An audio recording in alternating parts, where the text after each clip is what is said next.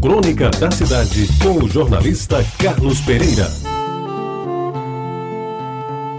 Ao longo de três horas de uma manhã primaveril, cheia de sol e calor, perdi-me no tempo.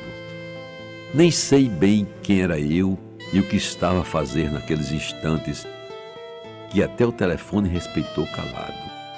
De um só fôlego, agarrei-me ao café alvear que Gonzaga Rodrigues tinha me deixado com a frase escrita na letra inconfundível: É apenas um começo de vida. Depois que a leitura terminou, confesso que resisti em voltar ao mundo de hoje, talvez sungado ao paroxismo de quem se deixou levar pela entrega total do espírito, as lembranças de um espaço que, mesmo existindo no seu tempo, nunca lá pôs os pés.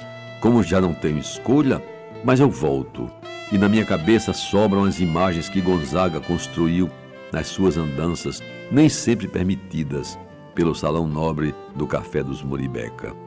Entre atordoado e leve, livre de um peso maior do que a consciência, tento me achar naquelas construções da Duque de Caxias até o ponto de cem réis.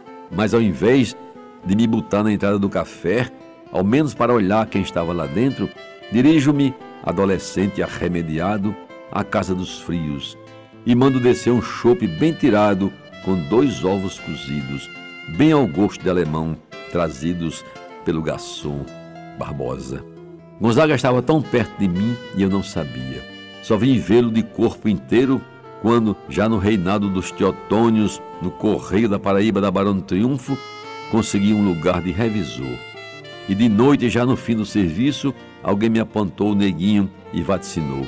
Aquele é um dos melhores cronistas da província, se não o melhor de todos. Agora, quando termino de uma tirada só a gostosura de ler e reler o que se passava no café alvear e adjacências, fico entre o choro da nostalgia ressentida e o aplauso solitário, sem plateia, sequer o aplaudido presente. Lembro a minha velha túnica do liceu, lembro das aulas de Dona Daura e me vejo cada vez mais perto do longe, cada vez mais distante do próximo, tudo por conta dessas crônicas que só Gonzaga sabe fazer. Como bem disse Anja Bezerra de Castro, Gonzaga enveredou por um caminho que a muitos parece o mais fácil. É, sabe como é? Escrever crônica é uma besteira, todo mundo escreve. Só, meus amigos, que não é bem assim.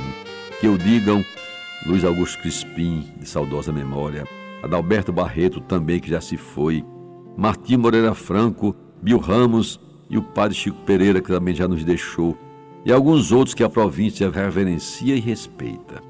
Tem que ter muito mais, além da própria intelectualidade. Tem de saber dizer as coisas do jeito que o povo gosta de ler, até para ser mais ouvido, como souberam fazer Rubem Braga, Fernando Sabino e Carlos Drummond de Andrade. É assim que Gonzaga nos deixa, depois de consumido por inteiro, juntando a cartola deliciosa que só o cozinheiro do alvear preparava ao copo d'água bem gelado e ao cafezinho com gosto de que a mãe torrava em casa com a mente voando em busca de direções que o destino mandou para longe, e o corpo, já vergado pelo peso das entradas dos 70, a procurar um lugar no sofá surrado, que um dia muito bem pode ter pertencido à entrada suntuosa do Paraíba Hotel. Na orelha do livro, Adalberto Barreto diz com convicção que o menino de Alagoa Nova quase passou um quinal dos mestres. E quem seriam esses mestres? Machado de Assis? Álvares de Azevedo? gente daqui ou de fora. Eu mesmo nem sei, jamais vou descobrir. Eu só sei que depois de ler as crônicas do Café Alvear de Luiz Gonzaga Rodrigues e me quedar embevecido pelas lembranças de um tempo que não volta, me senti cada vez menor na minha pequeneza de cronista aspirante. Mas uma coisa eu garanto: naquele ponto de encontro que ele considera perdido, foi ali que de repente eu me achei. Você ouviu Crônica da Cidade com o jornalista Carlos Pereira.